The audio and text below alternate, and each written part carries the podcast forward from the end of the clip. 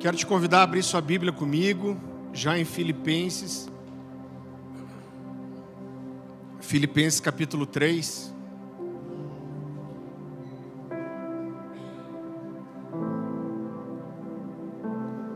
Gente, como é bom estar aqui. Né? Quem, quem nos acompanha sabe que eu viajo com uma frequência. Eu procuro sair no máximo um domingo por mês. Mas eu fico um domingo sem vir, eu fico com saudade de estar aqui. É muito bom pregar em casa.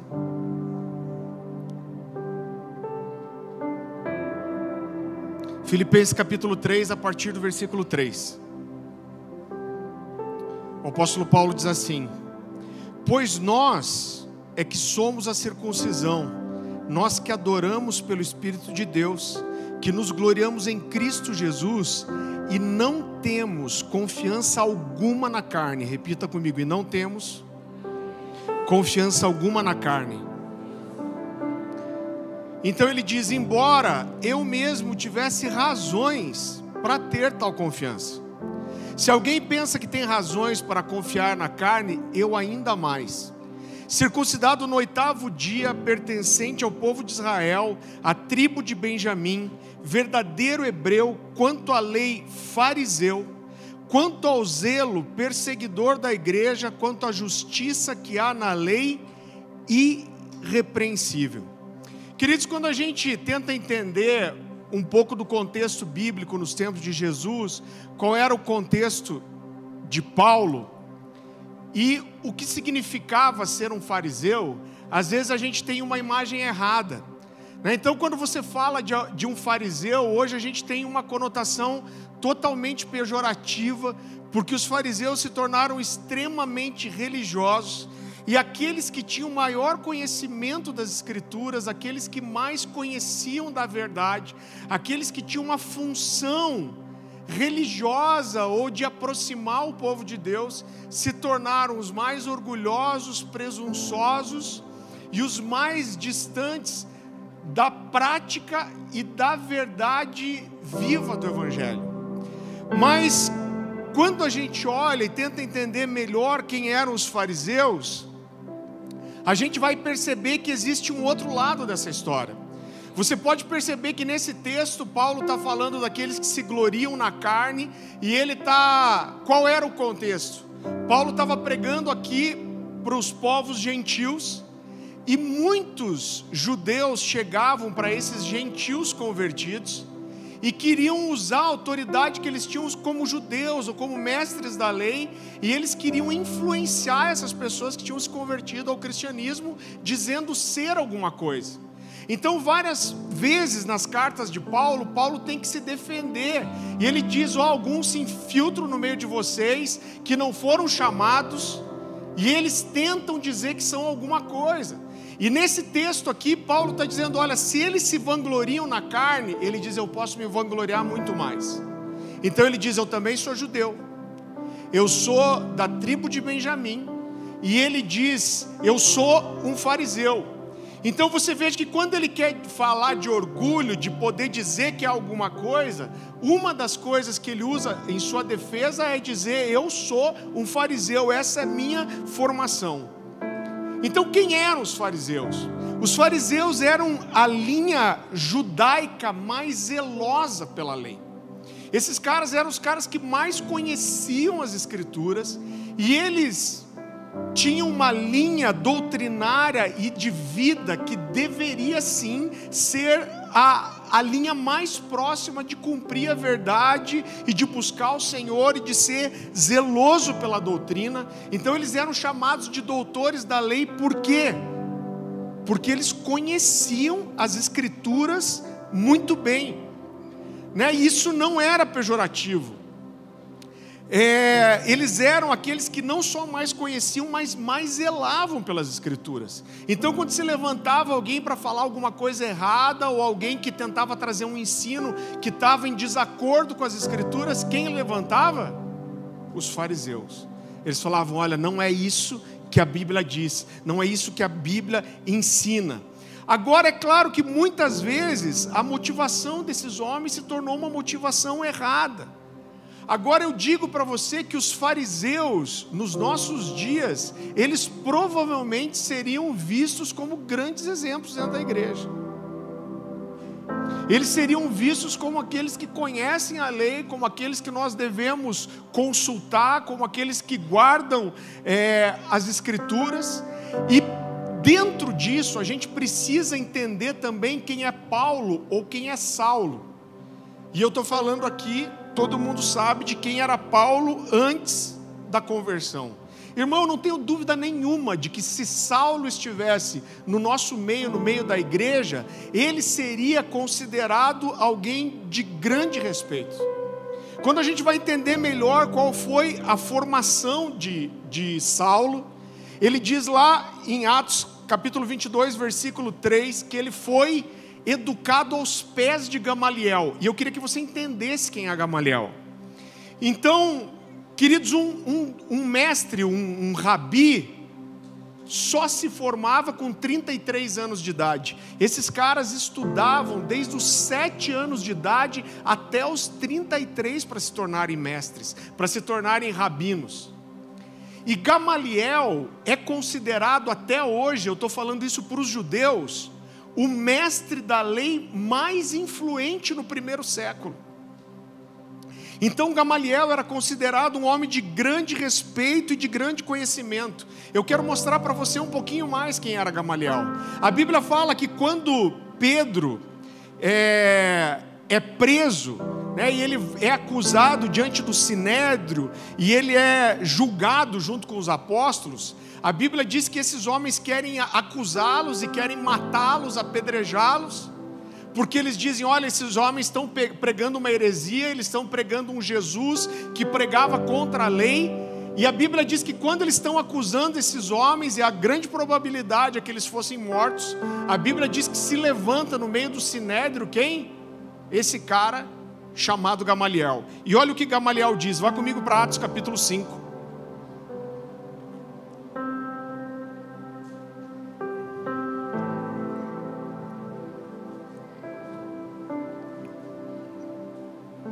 Atos capítulo 5, a partir do versículo 35. Então se lembra, Pedro está aqui diante de um julgamento de pessoas que queriam sentenciá-lo à morte, e eles estão discutindo qual deveria ser a pena, se aquele homem era culpado ou não, e de repente Gamaliel se levanta e diz assim: Israelitas, considerem cuidadosamente o que pretendem fazer a esses homens Algum tempo apareceu Teudas, então ele está falando o que? Ele está fazendo um comparativo. Ele está dizendo: esses homens estão pregando um Jesus, e estão dizendo que ele é o Messias, e o que ele quer dizer é: gente, isso já aconteceu antes. Então ele diz: algum tempo apareceu Teudas, reivindicando ser alguém, e cerca de 400 homens se juntaram a ele. Ele foi morto, e todos os seus seguidores se dispersaram e acabaram em nada. Depois dele, nos dias do recenseamento, apareceu Judas, o galileu, que liderou um grupo em rebelião. Ele também foi morto e todos os seus seguidores foram dispersos. Então, o que Gamaliel está tentando fazer aqui é um comparativo. Ele está dizendo: apareceu esse Jesus, e esse Jesus levantou um monte de seguidores, e esse Jesus foi morto agora. Então, o que ele está dizendo, a tendência é que depois que o líder morra, o povo se disperse. E ele continua dizendo: portanto, nesse caso, eu aconselho, deixem esses homens em paz e solte-nos. Se o propósito ou atividade deles for de origem humana, fracassará. Se proceder de Deus, vocês não serão capazes de impedi-los, pois se acharão lutando contra Deus. E a Bíblia diz que o sinédrio, os mestres da lei, os capitães do templo, as autoridades judaicas, elas foram convencidas por Gamaliel, pelo respeito que esse cara tinha. Então a Bíblia diz que Paulo foi educado aos pés desse homem que, querido, fica claro para mim que ele era um homem não só um conhecedor das Escrituras, mas fica claro para mim que ele era um homem cheio de sabedoria e cheio de temor a Deus. Os judeus estavam aqui cheios de convicção de que o que Pedro e os apóstolos estavam ensinando era errado, mas ele, no mínimo, ele coloca a possibilidade desses homens estarem sendo usados por Deus. Então eu vejo em Gamaliel um grande temor do Senhor também. Esse cara era um mestre da lei, mas eu vejo nele não só a religiosidade, a apatia, a frieza que a gente costuma a, atribuir aos fariseus, mas eu vejo nesse homem também um zelo muito grande, um temor muito grande do Senhor e uma sabedoria muito grande. É muito forte, porque quando Paulo fala sobre a lei, ele diz: Olha, eu sou, eu era um mestre da lei, eu era um fariseu, educado aos pés de Gamaliel, e ele diz assim: quanto à lei eu era irrepreensível, no primeiro texto que a gente leu. Agora você consegue imaginar, diante da dureza da lei, o que, que é alguém ter, ter a coragem, ter a moral de dizer: olha, diante da lei, eu sou irrepreensível. Ninguém tinha nada para falar de mim diante do meu zelo a respeito da lei. Então, quando eu olho para isso, querido, eu, eu acredito de todo o coração. Eu sei que muitas pessoas acreditam que Saulo era um homem mau, religioso, que queria perseguir a igreja, mas quando eu olho para todos esses indícios, eu vejo que Saulo sempre foi alguém que era zeloso por Deus e queria agradar o coração dele. Quando Paulo pede cartas para Damasco para ir atrás dos cristãos, né? Aqui eles estavam sendo chamados aqueles do caminho.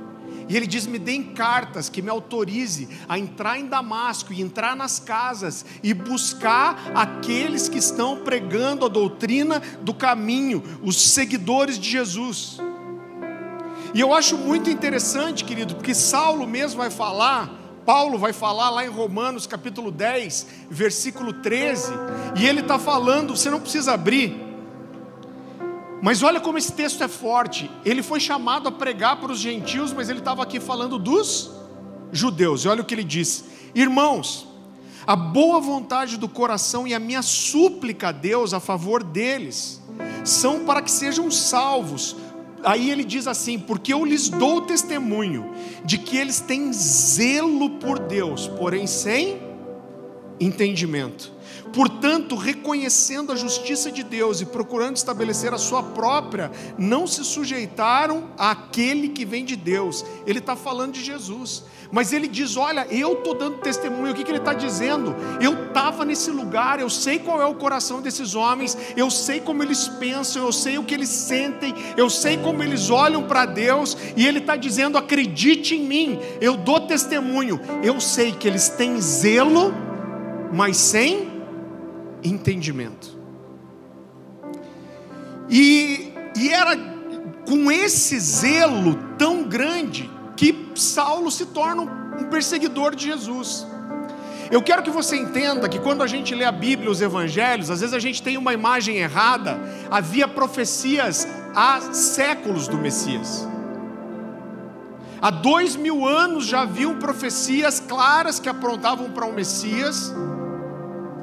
E queridos, no meio do povo judeu, várias pessoas se levantaram, como ele cita aqui Teudas, e ele cita um outro cara chamado Judas. Essas pessoas se levantaram dizendo que eram o Messias.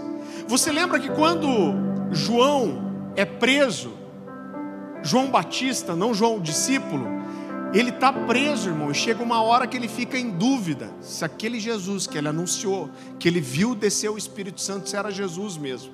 E ele fala assim: manda perguntar para ele se ele é mesmo o que nós temos esperado, se devemos esperar outro. Agora, olha que incrível, isso existe registro histórico. Depois de Jesus, só no primeiro século, pelo menos, irmão, em 100 anos, pelo menos 15 homens se levantaram dizendo ser o Messias e conseguiram juntar um monte de gente depois de Jesus. Então, aparecerem pessoas dizendo que eram Messias, juntando pessoas, era uma coisa comum. Então, eu, eu penso aqui, quando a gente olha para a história, é muito difícil que Saulo não tivesse tido um encontro mínimo com Jesus. Talvez ele nunca tivesse conversado com Jesus, mas com certeza ele ouviu falar de Jesus e a gente acredita que algum nível de contato ele teve, nem que seja só vendo. Ele fala sobre não conhecer o Senhor segundo a carne, mas segundo o Espírito. Agora, quando eu olho para isso, eu vejo que o que Saulo via é que tinha aparecido um filho de um carpinteiro, de uma região de Nazaré, que era uma região tão pequena, tão desprezada, que ninguém dava valor, alguém que aos olhos de Paulo era simplesmente alguém carnal, que pregava contra o sábado, que falou que ia destruir o templo, e o zelo do coração de Paulo ardeu por defender a verdade. Agora você imagine, querido, o que era ser alguém zeloso pela verdade nesses dias. Eu não sei se você tem isso no seu coração, mas eu vou falar para você, quando a gente vê aonde a, a mídia está levando o Brasil, aonde a esquerda está levando o Brasil, quando a gente vê a perseguição religiosa, quando a gente vê a forma que os, os meios de comunicação tentam institucionalizar o pecado, defender a imoralidade sexual, isso dá um desespero no coração da gente, isso dá um desespero sobre os nossos filhos. Agora você imagina o que era ser zeloso da lei nesse tempo, por quê? Porque os, os judeus eram um povo dominado, né? os romanos dominaram, primeiro os gregos dominaram boa parte do, do mundo, os romanos eram mais bélicos que eles e por isso eles conseguiram dominar. Mas você vê que a língua que era usada era a língua grega, o helenismo. Então os romanos dominaram, mas eles deram continuidade, eles já tinham uma grande influência grega. O que os romanos eram eram, eram mais guerreiros, eles eram mais violentos. Né? Se você estudar um pouquinho de história, você vai ver que alguns impérios se levantaram e um cara fez toda a diferença para que o Império Romano se estabelecesse, o grego e depois o romano se estabelecesse, que foi um cara chamado Alexandre o Grande. Então o que que Alexandre fez? Ele, eu não lembro o número exato, mas se eu não me engano, foram 36 escolas dentro dos países que envolviam é, o Império Romano. E com isso, ele conseguiu unificar não só uma língua, mas um pensamento e já não tinha resistência, porque eles foram conseguindo fazer as pessoas pensarem do mesmo modo. E a estratégia dos gregos e depois dos romanos era tão interessante, porque todas as regiões eram politeístas, acreditavam em vários deuses, menos o cristianismo, menos o judaísmo. E quando os romanos, os gregos querem dominar e os romanos, eles não queriam, eles não exigiam que os judeus abandonassem sua fé.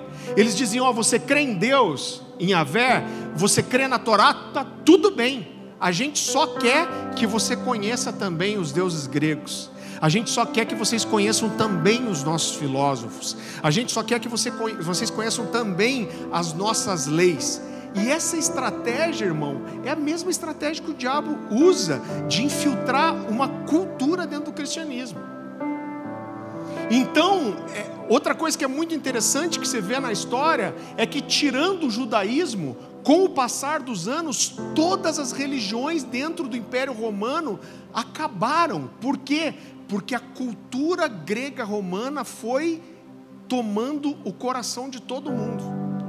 Quando a Bíblia fala que os, os judeus não se davam com os samaritanos, na verdade os samaritanos eram também judeus, só que como eles estavam afastados do centro judaico, aonde o judaísmo era mais forte, que era Jerusalém, eles foram sendo contaminados pelo helenismo. Né? A palavra helenismo significa fala grega, mas é a cultura grega. Então, quem era o samaritano? O samaritano era um judeu que foi influenciado pela cultura grega. E os judeus desprezavam essas pessoas. Agora você imagina o que era ser zeloso pelas coisas de Deus nesses dias. Eu não sei se você sabe, mas até o sumo sacerdote, para ser estabelecido, tinha que ter aprovação de Roma.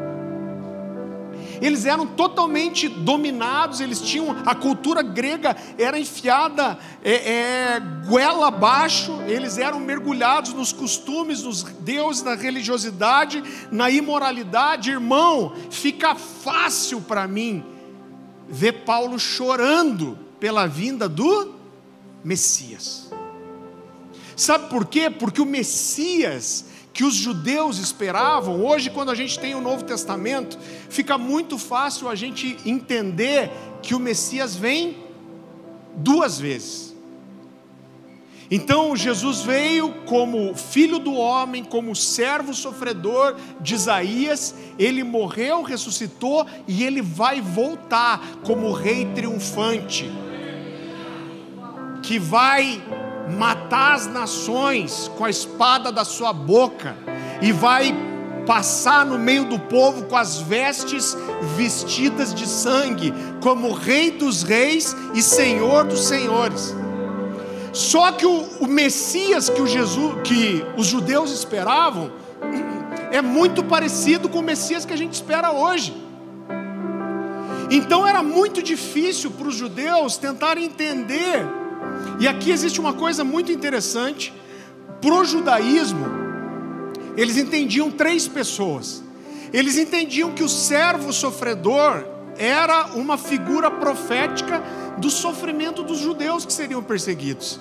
Eles acreditavam que o filho do homem era Deus vindo para a terra se manifestando de alguma forma, e que o Messias era um homem enviado por Deus que ia se manifestar. Então eles, porque essas coisas eram tão diferentes, como que o servo sofredor é o mesmo que vai ser o rei que tem a espada na sua boca, que fere as nações, não fazia sentido. Então, eu consigo ver, querido, Saulo chorando por esse rei libertador que livraria os israelitas do império romano, da sua sujeição e da prostituição dos romanos. Era esse rei, esse Messias que Saulo esperava.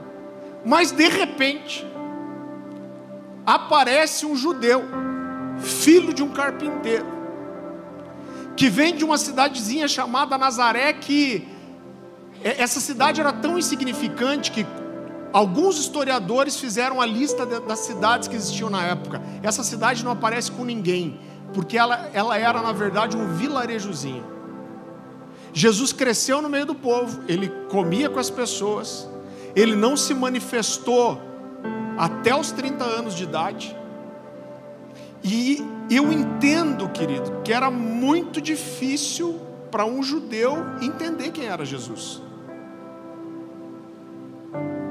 Que parecia tão simples, tão humano.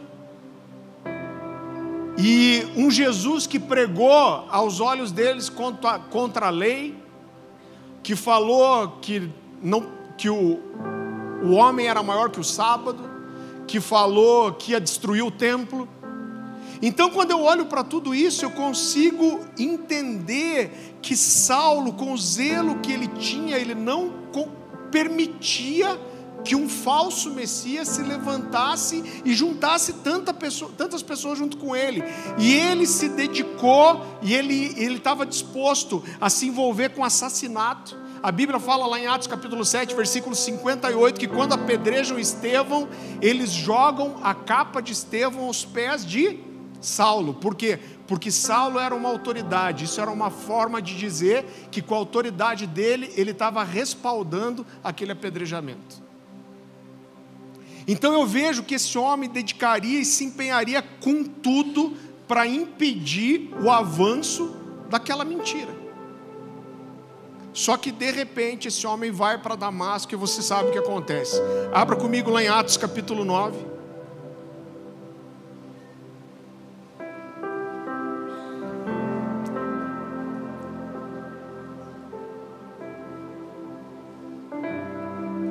Atos capítulo 9, a partir do versículo 1. A palavra do Senhor diz assim: Enquanto isso, Saulo ainda respirava ameaças de morte contra os discípulos do Senhor. Dirigindo-se ao sumo sacerdote, pediu-lhes cartas para as sinagogas de Damasco, de maneira que, caso encontrasse ali homens ou mulheres que pertencessem ao caminho, pudesse levá-los presos para Jerusalém. Em sua viagem, quando se aproximava de Damasco, de repente brilhou ao seu redor uma luz vinda do céu. Ele caiu por terra e ouviu uma voz que lhe dizia: Saulo, Saulo, por que me persegue? Saulo perguntou: Quem és tu? Senhor. E ele respondeu: Eu sou Jesus, a quem você persegue. Levante-se, entre na cidade e alguém lhe dirá o que fazer. Os homens que viajavam com Saulo pararam emudecidos, ouviam a voz, mas não viam ninguém. Saulo levantou-se do chão e, abrindo os olhos, não conseguia ver nada. E os homens o levantaram pela mão, o levaram pela mão para Damasco. Por três dias ele esteve cego e não comeu e nem bebeu. Agora, irmão, eu consigo imaginar essa situação. Paulo era alguém que conhecia as escrituras de cor e salteado. Eu imagino que Saulo era alguém que já tinha Existem tantas histórias de manifestação sobrenatural no Antigo Testamento. Eu fico imaginando que esse homem já tinha imaginado como seria ver Deus, como seria ver um anjo, como seria ver uma manifestação sobrenatural, ou até como seria ouvir a voz de Deus. Mas de repente ele está nessa estrada e ele vê uma luz que ele reconhece como sendo algo sobrenatural e o que essa voz diz para ele é: Saulo, Saulo, por que você me persegue?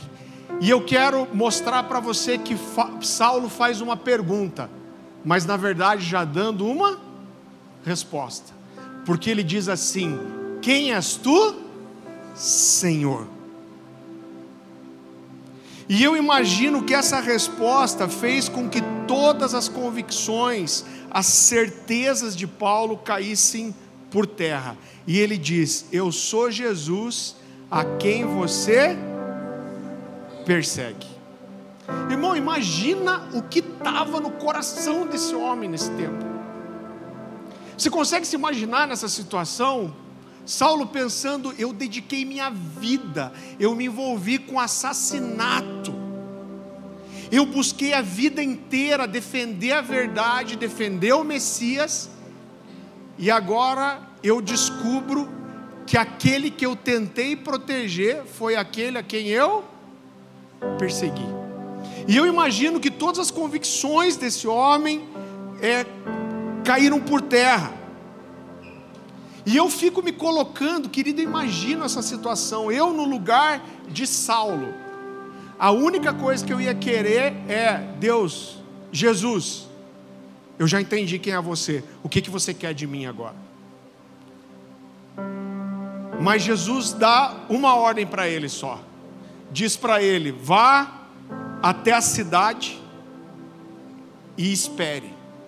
Saulo não sabia se Jesus queria matar ele, não sabia se Jesus queria fulminar ele, não sabia se Jesus ia deixar ele cego para sempre, para ele nunca mais poder perseguir a igreja. Sabe o que você é? Você é um cego, que você não enxerga as coisas espirituais. Então é isso que você vai ser, apenas um cego.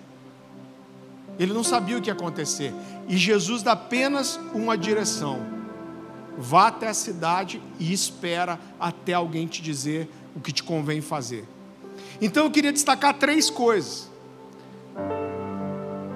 A primeira coisa é Deus deu uma direção só para Saulo. E você percebe que essa única direção Saulo não conseguiu fazer sozinho, porque ele estava cego. Então ele dependeu dos soldados pegarem ele pela mão e levar ele até a cidade. Em segundo lugar, por três dias, Saulo ficou cego, sem comer e sem beber.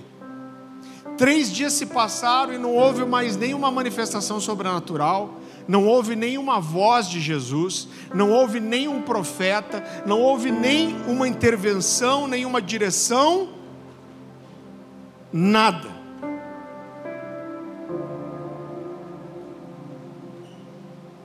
Eu creio, querido, que Saulo sempre quis ouvir a voz de Deus mas talvez ele tivesse tão preocupado com aquilo que ele precisava fazer para Deus, que ele nunca conseguiu ouvir a Deus. Você sabe que quando ele está diante das autoridades, ele conta esse testemunho do que aconteceu com ele, ele põe um detalhe que não diz em outros textos. Rei Agripa, se eu não me engano. E aí ele diz assim que Jesus falou para ele também: Saulo, Saulo, dura coisa é recalcitrar contra os aguilhões. Você sabe o que é recalcitrar contra os aguilhões? Quando eles pegavam e colocavam um cavalo ou um boi é, que não tinha sido domesticado ainda, selvagem, numa carroça, a tendência desses animais é dar coice para trás.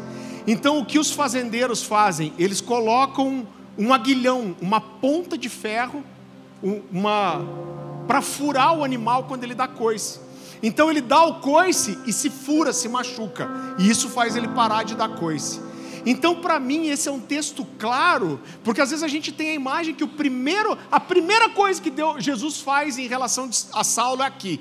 Mas para mim, quando Jesus diz para ele, Saulo, Saulo, dura coisa é recalcitrar contra os aguilhões. Sabe o que Jesus está dizendo? Ele está dizendo: Eu estou perseguindo você, eu estou insistindo, eu estou atrás de você, eu estou na sua cola, mas você não quer ouvir.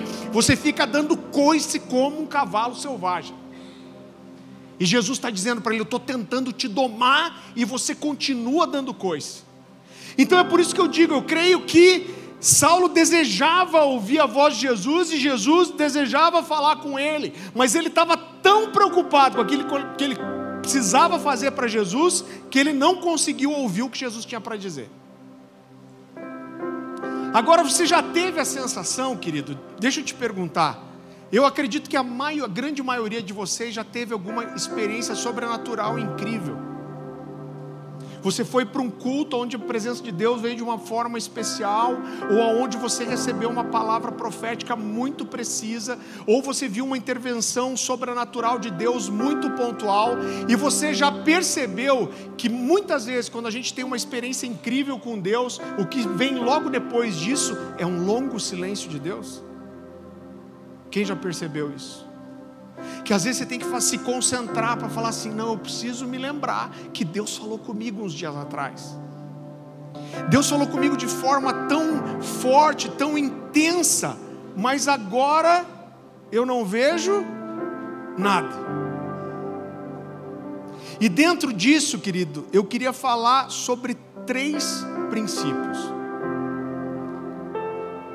O nome dessa, dessa mensagem é Quebrando Estruturas Mentais, estruturas da mente.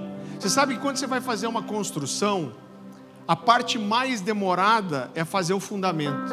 Eu não sei se você já teve a oportunidade de observar um canteiro de obras, aonde vão levantar um prédio, mas eles ficam muito tempo colocando aqueles batistacas, às vezes meses, afundando aquelas colunas grandes de concreto. E parece que aquela construção não vai sair nunca, mas quando a fundação está pronta, o prédio levanta muito rápido. Então, normalmente a fundação é a parte mais demorada e mais difícil para se fazer, a não ser quando você tem que desconstruir uma coisa primeiro para depois construir outra. E eu queria falar sobre três princípios dentro disso. E o primeiro é mais cedo ou mais tarde, todos nós precisamos ser quebrados e renovados.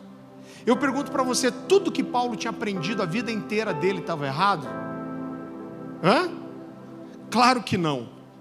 Mas haviam muitas coisas que quem tinha construído era Paulo e não Deus. Irmão, é muito comum que na nossa vida, na nossa caminhada cristã, a gente venha construir algumas coisas na, na, nossa forma de viver a nossa vida cristã, e a grande verdade é que não tem nada de Deus nisso, mas tem só nós, da nossa alma, do nosso pensamento, das nossas convicções, e mais cedo ou mais tarde, para que Deus nos leve para outro nível, Ele vai precisar vir e quebrar isso. Eu quero que você vá comigo para Lucas capítulo 5. Eu quero ler um texto muito conhecido.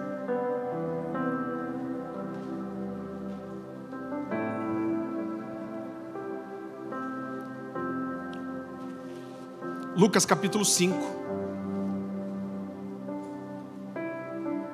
Nossa, gente, achei que estava frio. Coloquei essa camisa aqui, eu estou me sentindo um urso.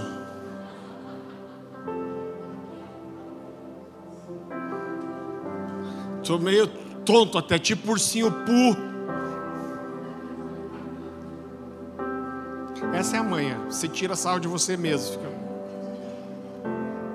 Lucas capítulo 5, a partir do versículo 36. Diz assim: Então lhes contou essa parábola. Ninguém tira um remendo de roupa nova e a costura em roupa velha.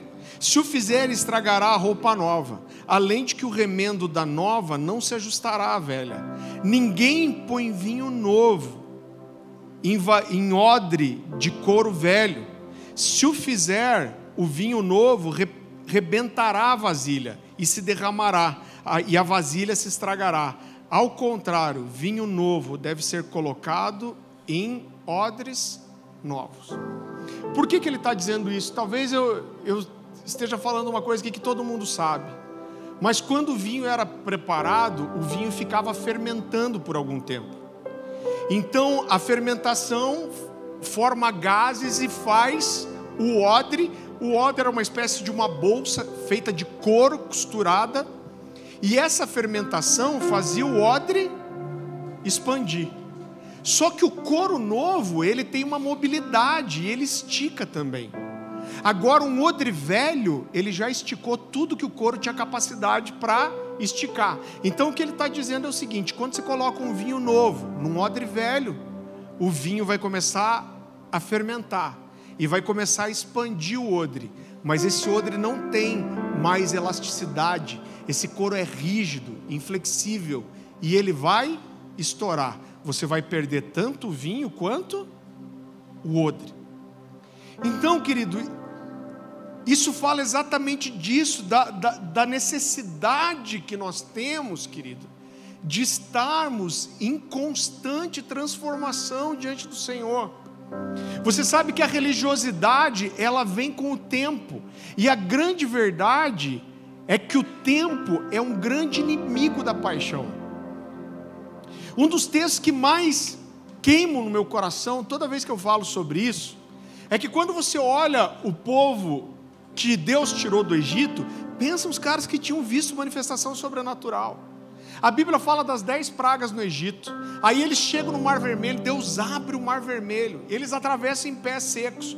Os egípcios vêm atrás, Deus afoga todo mundo. Quando eles chegam no deserto, Deus se manifesta numa coluna de fogo que aquece e traz luz à noite, uma coluna de fumaça que faz sombra durante o dia. Tudo sobrenatural. Mas de repente Deus faz mais uma coisa. Deus diz para eles que vai derramar um pão do céu. E quando eles acordam de manhã, a Bíblia diz que tinha aparecido junto com orvalho, na areia do deserto uma coisa que eles chamam de maná. Você sabe o que significa a palavra maná? A palavra maná significa o que é isso? Então você vê, esses caras tinham visto tantas coisas já, mas quando eles veem Deus derramando o pão do céu, a milagre com comida é da hora, né, irmão? Eles viram tanta coisa, mas quando eles veem o maná, eles pegam o maná e falam: o que é isso que o Senhor está fazendo no nosso meio. Só que sabe qual é o problema? Eles ficam 40 anos comendo maná. E a Bíblia fala lá em Números que chega um dia que eles chegam diante de Deus e falam: Imagina o maná, o que é isso? Mas chega um dia que eles chegam com o maná diante de Deus e falam: Nós detestamos esse pão desprezível que nos deste. Porque nós temos uma tendência de nos acostumarmos com as coisas. Nós temos uma tendência de nos tornarmos religiosos, rígidos. A gente tem uma tendência de criar a nossa imagem e as nossas fórmulas para aquilo que a gente acredita que é a vida com Deus. Você sabe que isso faz muito tempo já, mas uma coisa que Deus tocou e arrebentou meu coração uma vez, eu comecei a ler muito com 16 anos. Irmão, eu lia os, os livros, eu lia os testemunhos, eu chorava, irmão. Quantas vezes eu li livro chorando igual uma criança? E eu lembro que um dia eu estava lendo, eu não lembro exatamente, ah, eu estava lendo, acho que o Vinho Novo é melhor, que é um livro com muitos testemunhos. E de repente eu estava, e esse cara conta testemunhos incríveis. E de repente eu me peguei lendo e pensando, puxa, mas será que foi bem assim mesmo? Irmão, eu ouvi Deus falando comigo. Deus me disse assim: que saudade de quando você lia um testemunho como esse. Você estava mais interessado em experimentar do que entender. Mas às vezes a gente é assim, querido. Você sabe que a gente estava no batismo hoje, a gente viu as pessoas se batizando e chorando. Chorando quando chegaram, chorando quando entraram na água, chorando, aumentou o nível da piscina do Fernando lá. Chorando quando saíram da água. E eu vou te dizer, isso mexe com o meu coração. Sabe por quê? Porque a gente vai se acostumando com as coisas e nós vamos nos tornando rígidos, inflexíveis e frios. O pior é a gente criar os, os modelos próprios daquilo que é a vida cristã. Eu vejo que quando, quando eu tinha 16 anos, eu comecei a orar quatro horas por dia, jejuar, irmão, buscava muito a Deus. E eu levava uma vida santa mesmo, eu, eu guardava a minha virgindade, eu gastava muito tempo orando, lendo as escrituras, lendo, a, lendo livros, e eu tinha certeza que Deus ia me usar porque eu era muito bom. Eu orava pedindo pelos dons espirituais e muitas vezes eu passava a manhã inteira falando em línguas. E quanto tempo eu passava, às vezes durante as manhãs, orando a mesma coisa, orando dizendo: Me enche Espírito Santo, me enche Espírito Santo, me enche Espírito Santo, me enche Espírito Santo. E eu acabei criando, querido, uma ideia do que era o mover de Deus, que Deus fazia, o que não fazia e eu tinha um orgulho de saber todas as coisas. E eu lembro que Deus fez uma, uma, uma situação, irmão, que me quebrou. Eu, eu, eu comecei a fazer, eu lembro que eu, eu, eu devia ter acho que uns 19 anos, 18 anos talvez. E eu saí de casa um dia e a rua da casa dos meus pais estava cheia de menino andando de skate. Eu falei, cara, eu vou evangelizar esses meninos. E eu lembro que eu arrumei uma, um corrimão, um, uma, uma, uma, rampa de skate, e na casa dos meus pais tinha uma calçada bem grande. Aí eu montei esse negócio lá e falei assim: seguinte, galera, pode entrar aqui dentro, só tem uma condição. Quarta-feira à noite eu vou fazer uma reunião aqui, para você andar aqui, você tem que vir na reunião. E cara, foi incrível. É, eu lembro que mais de 20 adolescentes entregaram a vida para Jesus lá. Eu comecei depois a tocar os pais de alguma forma. E eu lembro que num dia desses, eu pedindo, eu mergulhando em Deus e pedindo os dons espirituais, pedindo para Deus falar comigo, pedindo para Deus abrir meus ouvidos. Foi um amigo meu, um amigo falou: Posso ir aí nesse, nessa reunião na sua casa? E eu falei: Pode, claro. Irmão, ele era um cara que não era assim, uma completa bênção. Estou tentando achar um adjetivo. Era um cara crente, mas que tinha alguns problemas relevantes. Que era alguém que aos meus olhos era alguém inapto, alguém que Deus não ia usar. E a gente está lá e eu estou super orgulhoso de mostrar o grupo que eu fiz com adolescentes que eu ganhei para Jesus e que eu fazia. E de repente esse cara se, se levanta no meio da reunião e começa a orar por aqueles meninos, eles começam a cair no espírito. Eu falei: caraca, o que está acontecendo aqui? E aí, irmão, eu, eu lembro a situação. Ele olhou para o menino e falou assim: Você pediu uma prova para Deus, você não está acontecendo, você não está acreditando em nada do que está acontecendo aqui. Esse menino estalou o olho desse tamanho e fez assim. Falou, e você pediu uma prova para Deus. Falou, Deus, se você é de verdade, eu quero que aconteça tal coisa. E eu, o menino fez assim. Ele falou, e Deus me falou o que é. Irmão, e falou para o guri o que era. Eu entrei numa crise, irmão. Eu entrei numa crise, porque eu falei: como que Deus usa esse cara entende essas coisas. Ele é um crente nota 4,5. E eu lembro, irmão, é uma situação tão simples, mas Deus usou essa situação para quebrar alguns paradigmas, algumas coisas que eu tinha construído na minha mente, dizendo que Deus faz, que Deus não faz, que Deus age assim, porque aqui Deus vai mover, porque aqui Deus não vai, e eu sabia tudo que era espiritual, o que não era, o jeito que Deus fazia e que não fazia, eu era tipo um ISO 9000 do, do reino. Agora é claro, eu não vou ir para outro extremo e as pessoas fluem nos dons, e quando eu olho para trás, eu vejo que esse cara era alguém com um coração muito simples e com uma fé simples também. Então ele vinha diante de Deus com uma simplicidade tão grande que Deus usava. Agora os dons nunca vão ser atestado de caráter.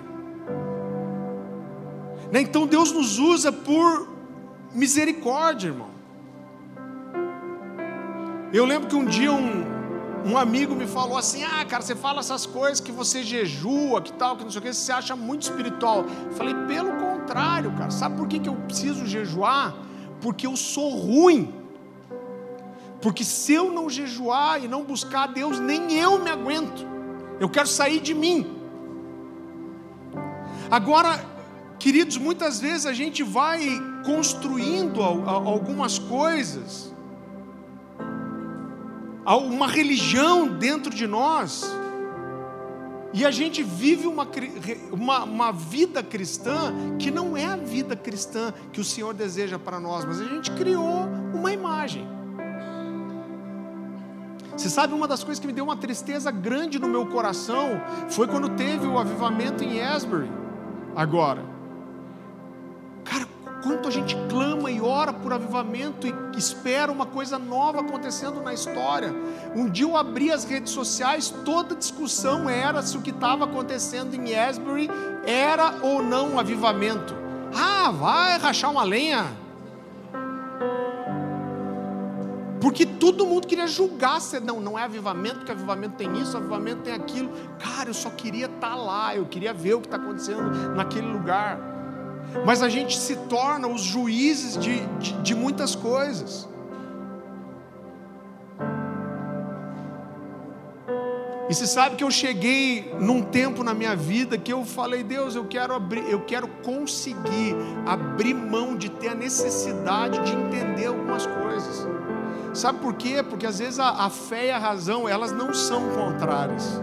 Paulo fala assim: esteja pronto para dizer a qualquer um qual é a razão da sua fé. Então existe uma razão. Agora, o racionalizar, muitas vezes, ele vai contra a fé. E eu lembro tão bem quando eu precisei fazer essa oração. Eu falei, Deus, eu quero me render ao Senhor. E eu, eu abro mão. Eu, tô, eu não sei nem como fazer isso.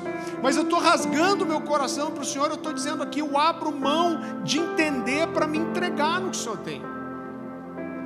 Eu lembro de uma oração que C.S. Lewis fez e ele diz, ele diz, olha, eu, eu, eu, eu sou tão racional que quando eu ia tomar ceia, eu ficava, mas como que o pão significa carne, mas o pão é a carne mesmo, e, e, e, e, o, e, sangue? E ele falou que ele ficava racionalizando tanto que ele não conseguia receber da ceia.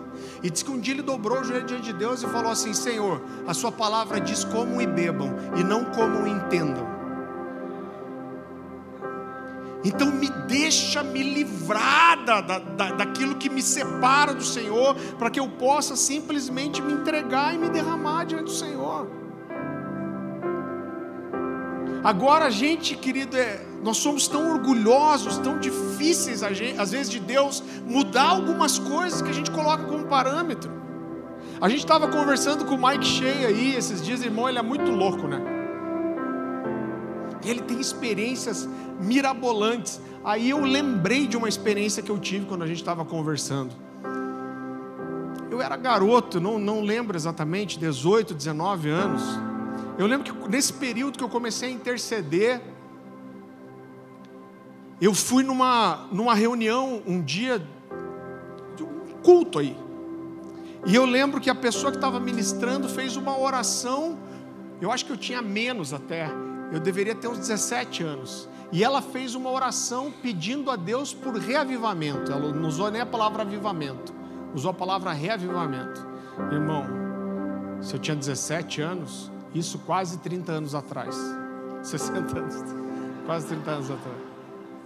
E ela fez uma oração por reavivamento. Eu vou confessar para você, eu não tinha a mínima ideia do que era isso. Mas esse negócio ficou no meu coração. Eu fui para casa de ônibus, eu fui reavivamento, reavivamento. Isso ficou na, na minha mente. E eu lembro que eu cheguei em casa, fiz tudo que tinha que fazer. Quando eu fui deitar na cama, quando eu deitei na cama, eu ouvi de Deus, foi uma das primeiras vezes que eu ouvi Deus falando comigo. E Deus falou assim: pega uma folha de caderno, escreve bem grande, reavivamento, e coloca embaixo do seu travesseiro. Eu falei, eu estou muito louco. Estou fazendo tipo uma simpatia gospel. Irmão, nunca tinha ouvido falar de ato profético, de nada.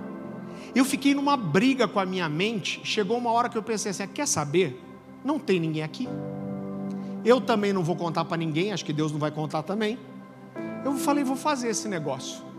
Levantei da cama, peguei um papel, escrevi reavivamento bem grande e coloquei embaixo do meu travesseiro. Irmão, aquilo foi tão sem sentido que eu acordei no outro dia, não lembrei daquilo, passou o dia inteiro. Quando eu fui dormir na outra noite, e eu fui para a cama, e sabe quando você dá aquela ajeitadinha no travesseiro? Eu dei uma ajeitadinha, ouvi um barulho de papel. Eu falei, nossa, o que, que é isso? Não lembrava. A hora que eu levantei o travesseiro e vi o papel, Deus falou para mim assim: Você vai orar todas as noites para que isso aconteça. E eu nem sabia o que era revivamento. Então, mas a gente vai muitas vezes, querido, criando tantas coisas, tantas regras para como Deus se move, como é, é, é, Deus não se move, que a gente não vê que nós vamos nos tornando religiosos.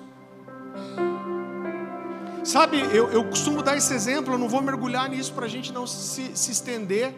Mas a Bíblia fala que quando Moisés sobe no Monte Sinai e eles fazem aquele bezerro de ouro lá embaixo, você lembra disso?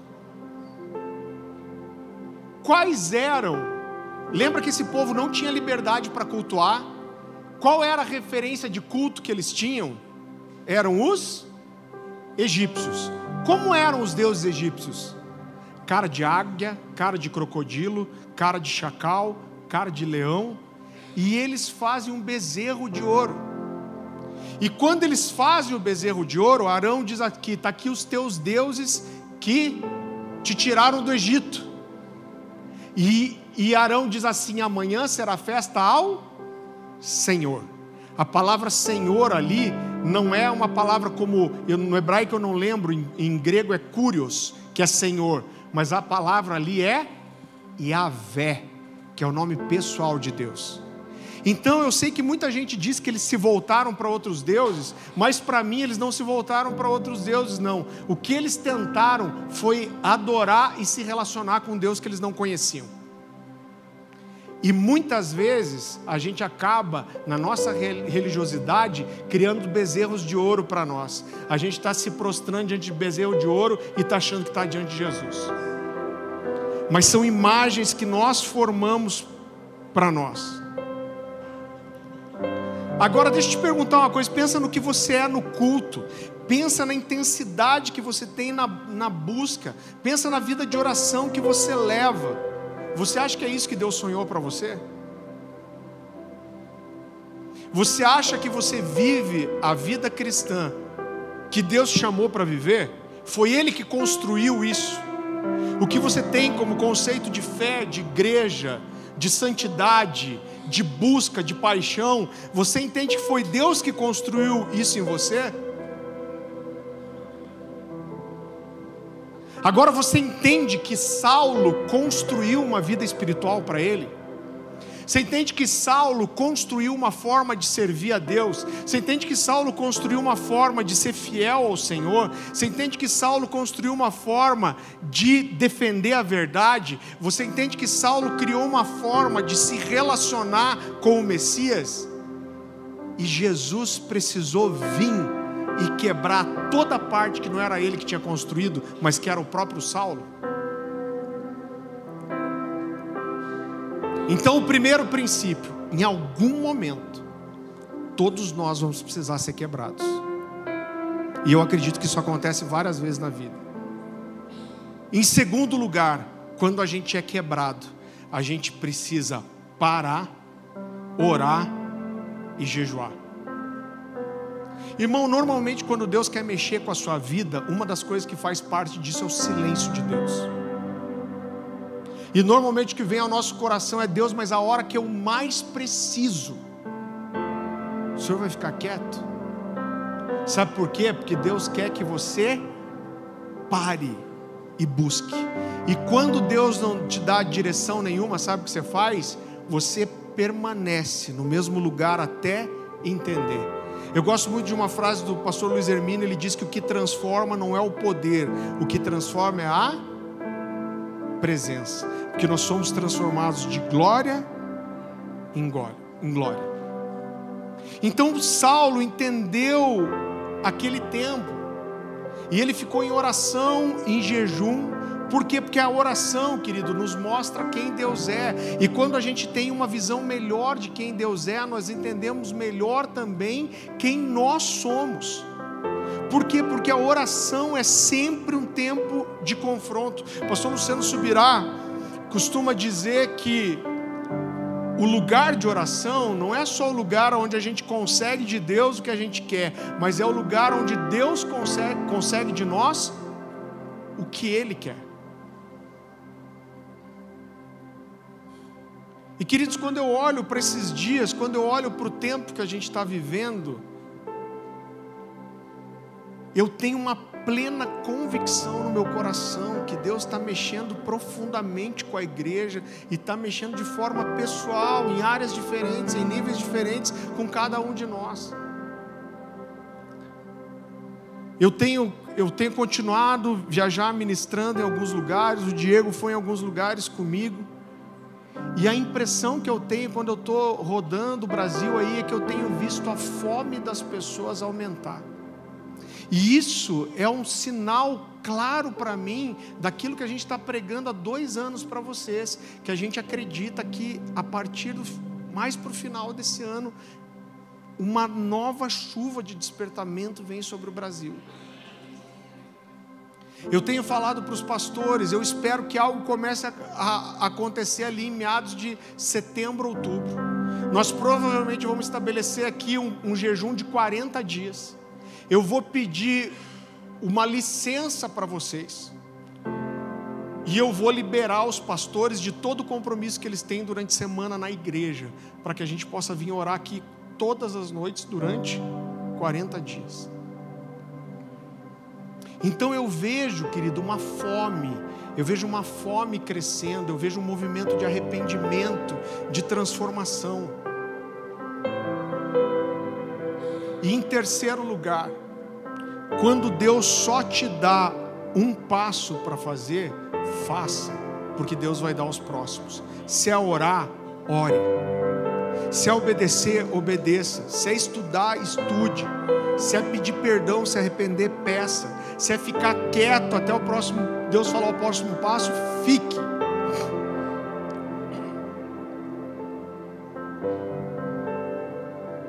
Às vezes é tão difícil ouvir a voz de Deus, não é? Sabe qual é o maior empecilho, às vezes, para a gente ouvir a voz de Deus? É ficar esperando que Deus diga o que você quer ouvir. Agora, o lugar de ouvir Deus é um lugar de rendição, quando a gente consegue se render de verdade à vontade de Deus para qualquer coisa que Ele possa dizer, é aí que nós ouvimos a Deus. E eu entendo que Saulo encontrou esse lugar. Ele cai no chão e ele já fala: Quem és tu? Senhor. Ele está dizendo: Você é o Senhor. Você governa. Você reina, você fala, você dirige. E eu não vou comer nem beber até que você me fale o que fazer. Agora, olha que interessante: Saulo fica três dias ali sem comer, sem tomar água, cego. Aí Deus manda Ananias até ele para orar por ele. A Bíblia fala que quando Ananias ora, as escamas caem dos seus olhos. E a primeira profecia que ele recebe na vida dele, Atos 9,16, Ananias diz assim: O Senhor me mandou para cá para te anunciar o quanto te importa sofrer pelo Evangelho. Pô, três dias em silêncio para ouvir isso é de lascar, né? E Paulo vive isso, querido. Lá em Atos capítulo 20, ele vai dizer: Olha, eu não considero a minha vida de valor nenhum, pra, contanto que eu cumpro o, o propósito para o qual eu fui chamado. Quando ele chega na, na, no fim da vida, ele fala: O Espírito Santo me testifica que o que me esperam são cadeias e tribulações, mas é para lá que eu vou. Porque ele sabia. Agora é claro que o Senhor não disse só isso para ele. O Senhor disse para ele também: Eu vou te quebrar mas você é para mim um vaso escolhido. Eu te escolhi para levar o meu nome perante os gentios e os seus reis.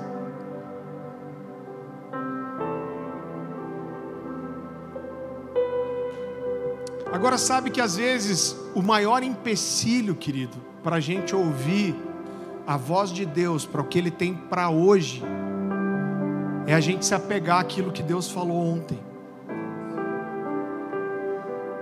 A gente tem uma tendência tão grande que quando a gente tem uma experiência com Deus, Deus fala alguma coisa para a gente, a gente se pega isso para sempre e você não consegue ouvir o que Deus tem para falar para depois. Você sabe que quando a gente olha a história dos avivamentos, e um dos principais motivos para que os avivamentos a, a, continuem é que alguém vive algo muito sobrenatural de Deus, e quando Deus começa a fazer outra coisa um pouco diferente, em outro lugar, esses que viveram um avivamento aqui não conseguem entender aquilo. Porque eles ficam com a impressão assim: Deus falou comigo e eu sei que foi Deus, e o que Deus quer é isso aqui. Mas Deus queria aquilo naquele tempo. Agora Deus é sempre dinâmico, vivo. Deus sempre está trazendo algo novo. Você sabe que quando eu estava orando lá na sala, eu estava orando aqui, eu pedi até para Dani orar comigo. Querido, eu, eu, eu sinto um ambiente hoje de cura e de libertação. Você sabe que a impressão que eu tenho, eu vou te dizer o que está no meu coração, é que muitos de vocês estão aqui e vocês estão tentando romper para entrar num novo tempo, mas existem muitas pessoas presas aquilo que viveram, aquilo que receberam, e você está com muita dificuldade de receber algumas coisas novas. Sabe o que o Senhor me falou quando eu estava aqui? De pessoas que estão aqui com a expectativa de um ministério, porque você quer provar alguma coisa para os seus amigos do lugar de onde você saiu. E sabe o que Jesus está dizendo? Não fui eu que construí isso aí. Não fui eu que fiz isso em você. Às vezes a gente está cheio de conceitos religiosos que a gente não consegue se render a coisas novas. A gente cria regras do que Deus faz ou não faz, como não faz. Não, mas eu aprendi assim, grande coisa. Se isso não for bíblico, é claro que Deus nunca vai contra as escrituras. Mas irmão, eu tenho convicção no meu coração que existem pessoas que precisam se livrar de coisas aqui. Tem pessoas aqui que têm conflitos religiosos, têm dificuldade de se largar e, e parece até assim uma coisa, como que chama quando é? Parece até uma coisa, você está profundo. Parece até antagônico, porque eu sei que a gente vive um ambiente de, de adoração é, intensa aqui. Mas eu tenho uma convicção que eu ouvi Deus falando comigo, que tem pessoas que estão tentando se jogar ainda e se tem bloqueios religiosos. Você fica ainda, mas será que é mesmo? Por quê? Porque você tem seus julgamentos, suas histórias, você não consegue entrar nesse lugar de rendição. Isso grita ao meu coração pessoas preocupadas com a sua imagem dos lugares das igrejas de onde você saiu, irmão. Eu tô aqui agora, eu vou mostrar para eles o que Deus vai fazer comigo. Eu vou mostrar que eu vou ter um ministério aqui, eu vou mostrar que eles vão ver que agora eu sou alguém do chu. Eu vou na Cornerstone lá, nós, nós queima.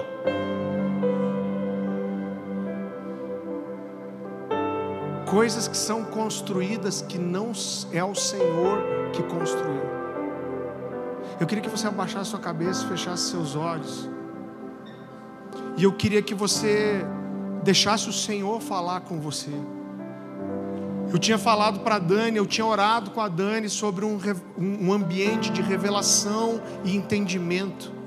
E a minha oração por você é que o Senhor te dê agora o espírito da profecia, de sabedoria, de entendimento, para que você consiga através de uma lanterna do Espírito, olhar sua própria vida, seu próprio coração, a sua própria mente, os seus receios, as carnalidades que existem na sua vida os conceitos que você tem que parecem super espirituais, mas não passam muitas vezes de mera religiosidade, de coisas que outras pessoas enfiaram no seu coração, ou que você abraçou como verdade, porque isso te traz um lugar seguro.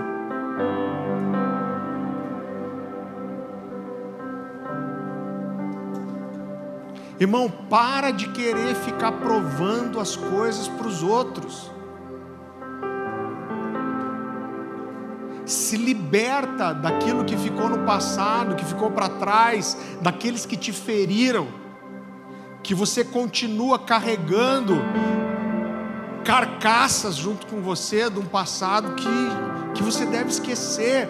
Para de ficar tentando provar coisas, às vezes para pessoas que não se importam com você, que não fazem mais parte da sua vida. Para de querer provar coisas para sua família.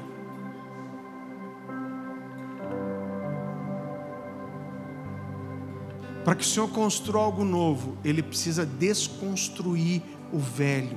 Ele precisa pôr a gente nesse lugar. A gente fala disso tão fácil. O Senhor não derrama vinho novo em odres velhos.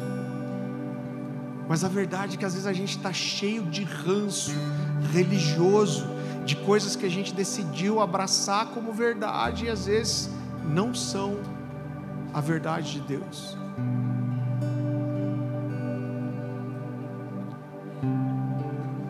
Quando Paulo caiu aquele dia na estrada de Damasco, muitas convicções e conceito dele ficaram naquela estrada e só ele entrou em Damasco.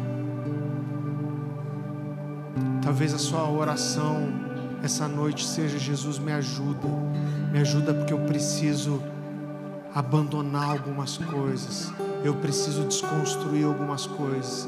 Se você é uma dessas pessoas, eu queria que você viesse aqui para frente.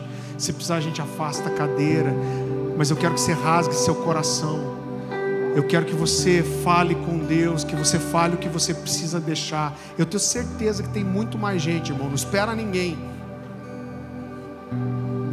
É muito melhor que a gente mesmo se derrube, e Jesus não precisa te derrubar. Se livra dessa necessidade de mostrar as coisas para os outros, de provar, de querer um ministério para mostrar alguma coisa para alguém. Ah, Espírito Santo de Deus, Espírito Santo de Deus, Espírito Santo de Deus, Espírito Santo de Deus. Espírito Santo de Deus.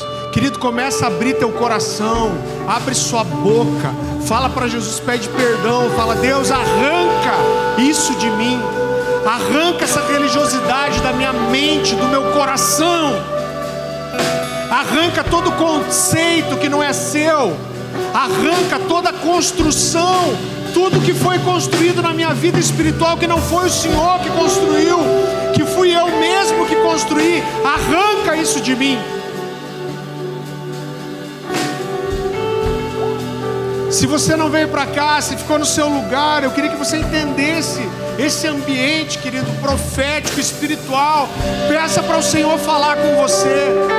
Peça para você, para que você esteja pronto para entrar numa nova estação, no novo tempo de Deus, numa, numa nova era profética, de movimento espiritual. Existe algo novo vindo sobre as igrejas. Quero que os pastores me ajudem a orar, os diáconos também. Deixa Deus usar vocês no profético, estejam livres para liberar palavras. Se mais alguém quiser fluir no profético, tiver uma palavra para alguém, fique livre.